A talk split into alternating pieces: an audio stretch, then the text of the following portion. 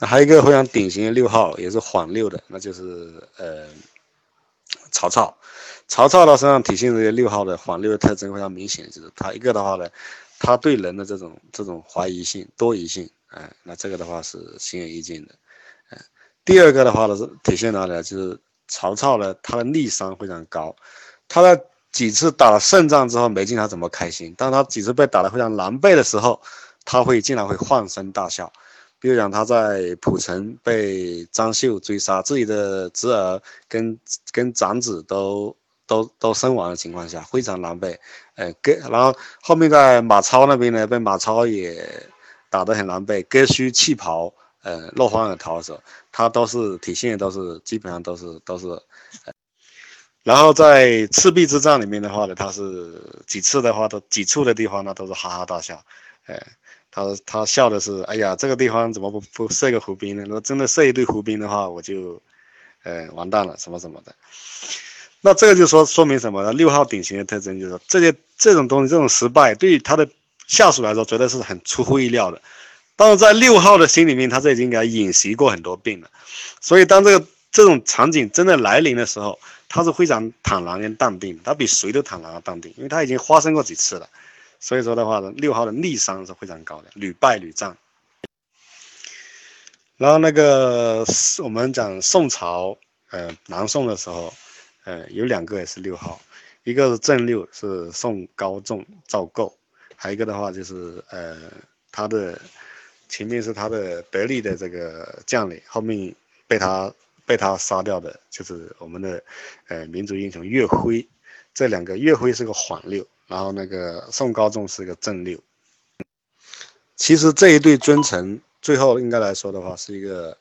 一个互相不是一个双赢的结局，是个双败的结局。嗯，赵构如果说没有杀岳飞的话呢，那赵构的话呢，他应该是没不会背上这个骂名。应该客观来讲，赵构当时在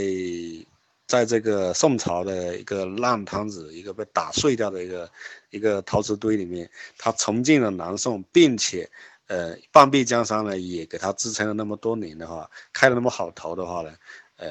等于收拾旧旧山河这样收拾起来，抵住了这个金金兵的这种潮水般的攻势的话，而且后来还能够有缓急缓攻，那赵构呢，应该是也是一个呃，在一政绩上也是一个不错的皇帝。那对于他的私人来说，私生活来说的话，赵构他自己不无法生育。呃，就说无法有有这个子息。那如果正常来讲，如果这个人如果是都儿子儿女都没有的话，很多人都会说去放纵自己，就说去声色犬马，倒行逆施。但是赵构一直来说的话，都还是中规中矩的，呃，爱民如子。那从这样子来讲的话，赵构这个个人品德师德也是不错的。岳飞呢？岳飞这个。后面的话是被一些这种，就是可以讲是民粹嘛，就是大家都把他给给抬高了，给美化了。那事实上，岳飞呢，我们如果是从这个史实角度来讲的话呢，从这个从这个呃政治这跟一个国一个国家一个一个嗯治理国家角度，也就是说一个大的企业管理角度来讲的话呢，那岳飞很多东西的话也是值得推敲的。那为什么说岳飞判断岳飞是缓六呢？岳飞有几个事情，一个的话就是他杀死了他的这个亲舅舅，他是跟他舅舅有所争执的时候，然后呢，他骑着马走了，他舅舅骂着他，骂骂咧咧的，并且呃拿个弓和箭射了他一箭，那不知道是呃可能的话没有很蓄意吧，或者说也不想真的杀他吧，所以射的力度或者个准头的话都很随意。那岳飞呢是。完全就没有被射中，没有被射中的话，岳飞就转过身回来了，就把他舅舅给杀了，并且把心给挖出来。哎，那后来他的母亲，也就是太夫人，就在岳飞背上刺下这个“精忠报国”这个字的这个岳老夫人呢，就闻讯赶了，因为是他的，一边是儿子啊，一边是自己的弟弟啊，亲弟弟啊，所以他赶过来，那赶过来已经太迟了。然后呢，老妇人就问岳飞，就说：“呃，何至于要何至于此？”呃，然后岳飞说：“他他他在背后背后射我。”呃，那老妇人就说：“那你那你没有射中，你也就你可以用别的办法，没必要说把他杀掉吧。岳飞说，那他这次没有得逞，那下次还会再杀我，那怎么办？嗯，那这也体现着岳飞的这种缓六的一个特征。嗯，呃，岳岳辉作为缓六的话，他是非常忠诚，忠诚于这个，他一方面体现着非常大的攻击性，同时一方面呢非常忠诚于他的权威，也就忠诚于这个赵构。他也是。也正在这种忠诚上呢，他结果换了一个很大大忌。他大忌主要在在两方面，一方面的话是，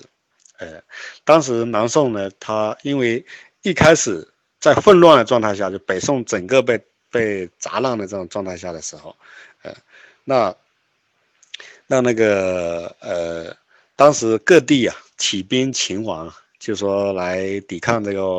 这个外来的侵略者，保保家卫国。那当时的话，这种就很很混乱了，有点像我们在抗日战争的时候，地方武装什么什么的，也就涌现出非常多这种什么呃韩家军、岳家军什么什么家军什么家军什么的，哎，那当时来说这是无可厚非的。那但是后面逐渐的话，这个这个南宋已经开始正常运转之后的话，那这样子的话呢是肯定是不合适的。所以呢，南宋的呃这边他就决定要把。军队国家化，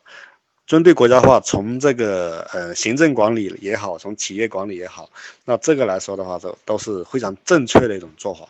你军队不国家化的话，这个是不利于这种这种对外的统一行动、军事行动，也会埋下非常大的这种呃动乱的一种隐患。因为呃宋朝建国的时候，为什么宋太祖会杯酒释兵权？因为大家知道宋。他是在唐，唐的会学下，然后呢，五代十国之后才是宋。那唐那么强盛的时候，后面后面为什么会失控掉，会乱掉，彻底乱掉了？他就因为唐玄宗那个时候，他为了图省事，他把这个边界地方全部，把边界地方全部呢设为藩镇，然后设节度使。那节度使呢，他是呃武将，他有兵权，同时呢，他又有。呃，这种财政权跟跟行政管理权，那就是说让一些武将的权权性过大之后，他导致了大量的这种这种篡党夺权的这种这种东西，包括他们他们这个宋家的最早的天下的也是赵匡胤这个武将从这个呃呃后周这边夺过来的，所以的话，在北宋开始，他对于这个武将，他一直都是非常谨慎的。他您对于文人来说，他比较放松；对武将，他是非常，他是性质的非常的的注意的。但是岳飞他是唯一的是作为抵触了这个呃，就是国家的这种这种军队国家化的这种做法，然后并且的话，有的时候一定程度上出现了抗命。那这个来说的话呢，对对于这个皇帝，他是会传递的非常非常不信任的一个信信息。那这个是之一，之二的话，就是因为赵构他一直没有没有孩子，没有子息，所以呢，他当时没有立太子。那那岳飞的话呢，就就就建议说皇帝要立太子，嗯，并且呢，嗯，很积极，很很很激烈，甚至的话呢，都在在建议的时候都都自己都都落泪了。那这个在表面上来看，好像是为他赵家着想。那其实的话呢，又一次换了他赵家的一个大忌。因为啊，在历史上，这种呃，这种权臣啊，就是这种有权力的、有这种有实权的这种臣子，他进一步去获得更多权力，甚至掌控着国家的，有一个捷径，呃，就好像好像这一个。一个跳板一样的一个捷径就是什么呢？就是往往的通过呃会立太子或者说册立太子来达到这个。比方我现在建议皇帝本来没立太子啊，那我建议皇帝立太子，那结果立的这个太子的话，那这太子是不是肯定就会感激这个提议者？这是一个。所以的话呢，这一点的话呢，作为作为宋朝的这个这个赵家也是非常警惕的，因为历史的很多案例都在那里。所以的话呢，他对于岳飞这个武将。哎，握着兵权的武将，而且在兵权上还不愿意拿出来，现在反过来要立太子。至于说的话，这个其他的历史，就说这种这种说是什么？因为因为岳飞要迎二圣还朝，而去把岳飞杀掉，这个的话是对赵构的非常大的一个冤枉。因为那个时候的话呢，基本上二圣回来的话，也老的去世的去世，老的老是已经是没有作，不可能有所作为的了。呃，那作为赵构的话呢，自己又没有儿女，那他这个皇位将来给谁都是给。所以说这个来说的话，是后人的这个阴谋论对赵构的一个一个冤枉，呃，应该来说的话呢，是岳飞，呃，当时的这个，还有岳飞一直要一直要去一意的去北深度北伐，那深度的北伐，当时在战略角度来说的话，它是它是它是非常危险的一种举动。当时的南宋最好的做法就是说保存保存好已有的实力，然后不要不要过度冒进。然后跟金国呢，已经体现已经呈现出一种这种相对平衡状态了，攻守平衡的状态。所以说后面我们以为的一些这种这种常规的说法说哦，岳飞，啊杀了岳飞是自毁长城，怎么等等等等。但是大家看到岳飞被杀之后，金兵并没有潮水一般南下，那不像这个我们呃前面说到这个这个严崇焕的时候，呃。那个崇祯皇帝杀了明崇焕，直接导致明朝的灭亡。那这个，呃，岳飞被杀，基本上没有边界上没什么影响。那从这里就看出来的话呢，赵构也不是在自毁长城，他主要的因为就是就是呃，岳飞换了这个呃很大的几个几个大计，如此而已。所以呢，这里这里的话，我们要说一下那个秦桧。秦桧当时在回答这个韩世忠的时候，韩世忠在问秦桧说：“岳飞到底犯了什么罪？你们要杀他？”然后秦桧回答了一个非常经典的，叫做“莫须有”。呃，那这里面的话呢，就是说，其实的话，秦桧这个人也是一个一个厚道人。当然了，我不是帮，不是说来帮秦桧去翻案，只是他回答这句话来说的话，比起我们现在的一些这个这个领导，那是。确实是厚道多了。现在的话，你你只要定一个人有罪的话，他可以编着非常多帽子。像我们文革的时候要定这个刘少奇的罪的时候，什么公贼，什么这种这种什么嗯什么叛徒，什么什么走资派，什么七七八都能够定得出来。然后平缓之后的话，马上又变成什么无产阶级革命家，什么这个这个领导的。那在作为秦桧的话，他没有去编，他就如实的讲。所以说他。他只是说有些东西他不能跟你韩世忠讲那么白，所以他就跟你讲了啊，这个莫须有，不需要有，我不需要有罪杀你。其实的话，意思说你那个罪的话呢是，是你的问题的，当然只是这个不好说而已。他所以说那个莫须有。在六号的历史名人里，还有一个非常典型的，也是皇帝的，就是那个刘秀，光武帝刘秀。我曾经在分析到时候，朝廷给他弄错的，给他换到一号去。后来的话呢，仔细仔细往深度分析之后呢，他也是一个非常典型的一个六号。那刘秀呢，他是一个成长的六号，他体现了非常多九号的特征，很随顺。嗯，当然其实的话，他的这种戒备戒备心跟那种昏醒意识那是非常强的。还有的话就是属于处于一种非常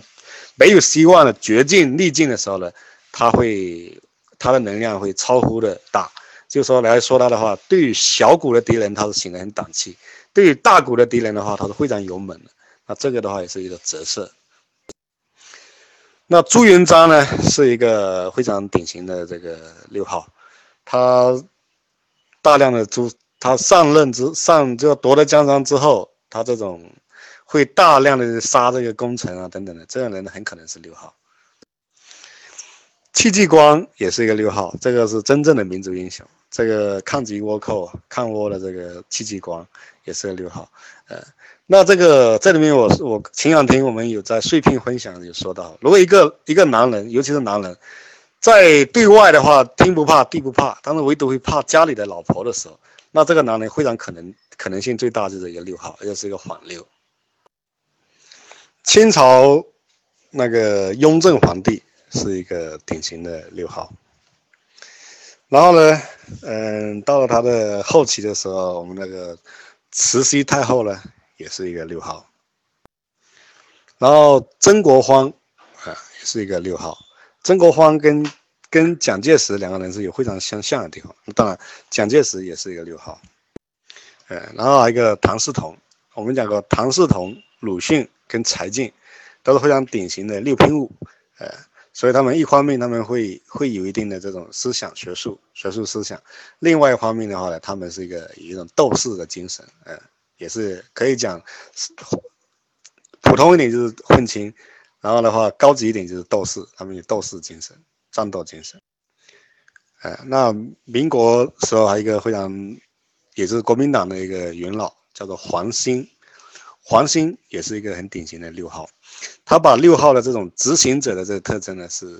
体现无疑的。呃，实际上真正的等下讲民国来说的话，孙中山是一个呃倡导者，呃，然后真正的执行者他是黄兴，然后我们的呃蒋委员长是六号，呃。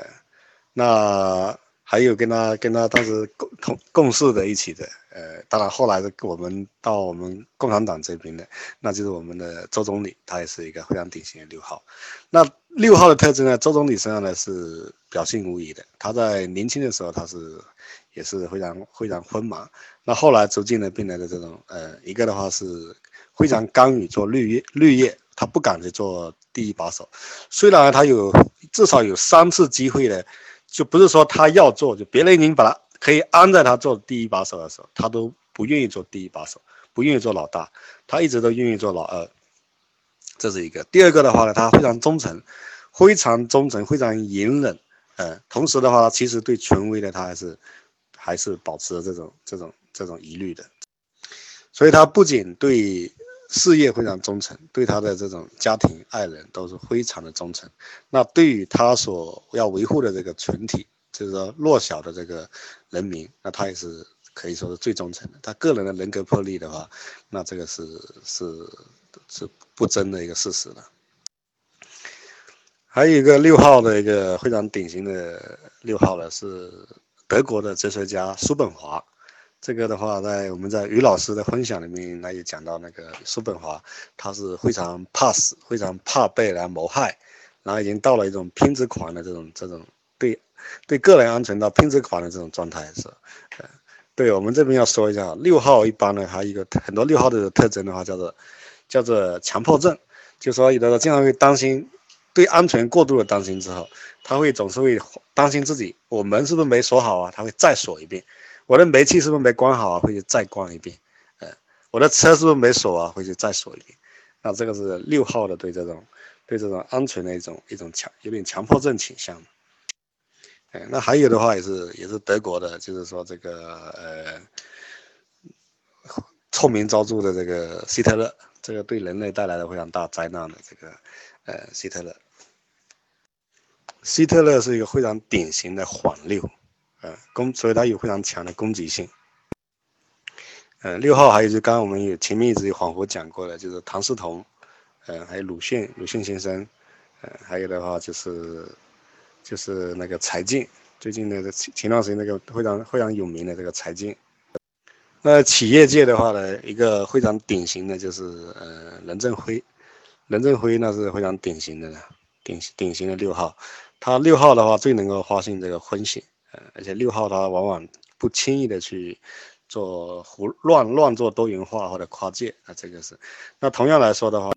另一个的话就是也是上市公司，那个盛隆股份的那个老板，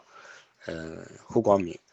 那胡光明我是有零距离的去去去呃跟他有接触过，那他是非常典型的六号，也只有六号这种特质的人，才可以说光躲在这个山区啊。